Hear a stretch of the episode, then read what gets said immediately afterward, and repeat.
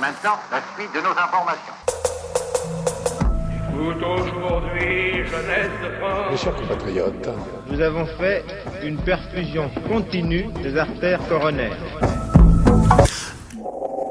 Good Morning, cette semaine, vous propose de redécouvrir des histoires extraordinaires, ou plus exactement vos histoires extraordinaires.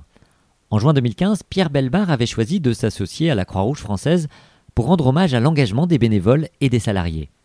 Il avait ainsi prêté sa voix pour partager et retracer le vécu extraordinaire de ces volontaires investis au quotidien depuis un siècle et demi pour protéger et sauver des vies. 1870, Coralie Cahen, une femme dans la guerre. Maman, j'ai mis le blessé en tournant vers l'infirmière un regard implorant. La mitraille a frappé le soldat de plein fouet.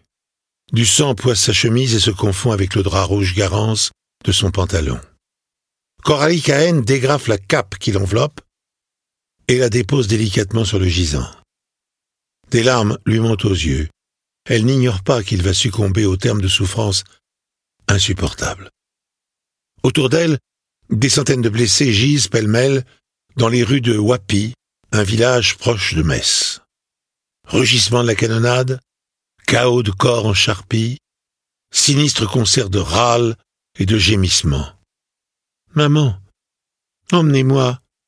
Ne m'abandonnez pas, implore le garçon d'une voix faible. Coralie Kahn se penche vers lui. Pourquoi m'appelez-vous maman? Parce que vous me faites tant de bien, chuchote l'agonisant. Nous sommes le 7 octobre 1870. La guerre franco-prussienne ravage l'Est de la France depuis trois mois. Le 2 septembre, la défaite de Sedan a sonné le glas des armées françaises. Trois maréchaux, six mille officiers et cent quatre-vingt mille hommes de troupes ont été faits prisonniers, provoquant la chute de Napoléon III et la fin du Second Empire. En attendant que l'armistice soit prononcé, les dames bénévoles de la Croix-Rouge s'emploient à soulager les souffrances dans les deux camps. Car pour elles, il n'est pas concevable d'abandonner des blessés ennemis sur le champ de bataille. C'est après le décès de son mari, médecin-chef de la Compagnie du Nord, et de celui de sa fille unique que Coralie Cahen a décidé de rejoindre ses rangs. À cette époque, la Croix-Rouge française, telle que nous la connaissons aujourd'hui, n'existait pas encore.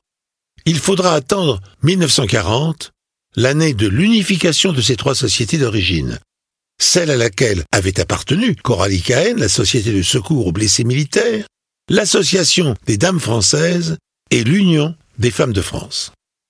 Après avoir secouru des centaines de blessés durant le siège de Metz, Coralie Cahen se rend à Tours, puis à Vendôme, où Gambetta lui confie l'aménagement du lycée en hôpital de campagne. Une tâche qui requiert dévouement, sens de l'organisation, autorité et diplomatie. Car il ne s'agit pas seulement de réquisitionner tout le matériel disponible, il faut aussi gérer une équipe et louvoyer habilement avec les forces d'occupation. Le 16 décembre 1870, Lorsque l'armée allemande s'empare de Vendôme, des officiers de haut rang inspectent l'hôpital et s'attardent dans les salles où ont été isolés leurs blessés.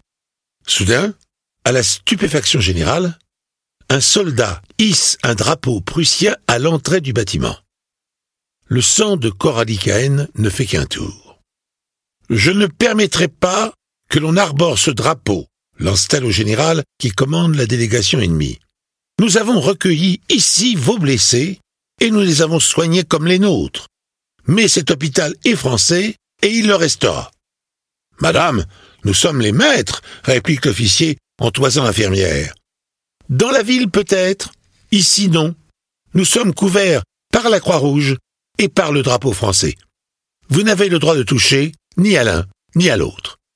Et Coralie Cahen ajoute en reculant d'un pas, S'il le faut, nous prendrons des charrettes et nous emporterons nos blessés. Médecins et officiers se retirent pour délibérer. De quel bois est donc faite cette femme pour tenir tête à un général s'interrogent les soldats allemands en observant l'infirmière seule, au milieu de la cour, droite, fière, inébranlable. Vingt minutes plus tard, le groupe réapparaît.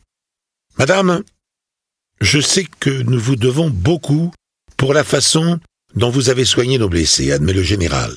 Je cède à votre requête. D'un geste résigné, il ordonne que l'on retire le drapeau prussien du fronton de l'hôpital et que l'on hisse à nouveau les couleurs françaises. Le 29 janvier 1871, les États allemands coalisés sous l'égide de la Prusse proclament la victoire au château de Versailles et annexent les territoires d'Alsace-Lorraine. Quelques semaines plus tard, la commune de Paris transforme la capitale en champ de ruines. Une fois encore, Coralie Cahen est au cœur des combats, recueillant et soignant les victimes des deux camps. En août, précédée de sa réputation d'humaniste, l'infirmière se rend à Berlin de sa propre initiative. Et c'est en visitant une prison qu'elle apprend qu'un grand nombre de soldats français blessés ou malades sont maintenus en détention, la plupart condamnés à purger des peines de 10 à 15 ans de forteresse pour avoir commis des actes de rébellion. Coralie s'insurge. Qu'attend-on pour les libérer? Un armistice n'a-t-il pas été signé? La France n'a-t-elle pas déjà payé sa défaite au prix fort? Un projet fou va dorénavant mobiliser les forces de Coralie Cahen. Rencontrer et réconforter les prisonniers français encore détenus en Allemagne, les répertorier et à défaut de pouvoir obtenir rapidement leur libération, établir un lien entre eux et leurs familles plongés dans l'angoisse. Pour accomplir cette mission, dont elle ne mesure sans doute pas l'ampleur, Coralie sollicite les plus hautes autorités allemandes, dont l'impératrice Augusta, qui lui accorde un entretien. Sa force de persuasion est telle qu'elle obtient l'autorisation de visiter 66 prisons disséminées de la Silésie aux confins de la Prusse. Ce travail titanesque donnera matière à l'établissement d'un fichier contenant les noms de 59 500 prisonniers. Ne reste plus qu'à trier les 150 000 lettres et demandes de renseignements émanant des familles de détenus et à les acheminer vers leurs destinataires. En 1888, Coralie Cahen est décorée de la Légion d'honneur. Elle n'est que la 38e femme à recevoir cette distinction depuis la création de l'ordre 80 ans plus tôt. Elle est la première de la Croix-Rouge française. Mais le plus important, n'est-il pas que, dans une société encore très largement dominée par les hommes, cette femme, d'exception, soit parvenue, par ses seuls mérites, à permettre à toutes celles qui lui succéderont au sein des organisations humanitaires d'être enfin appréciées à leur juste valeur. Good morning, Croix-Rouge. Ce podcast vous a été proposé par Good Morning Croix-Rouge, l'émission de la Croix-Rouge faite par la Croix-Rouge pour la Croix-Rouge. Retrouvez-nous sur vos plateformes de podcast préférées et abonnez-vous. À bientôt.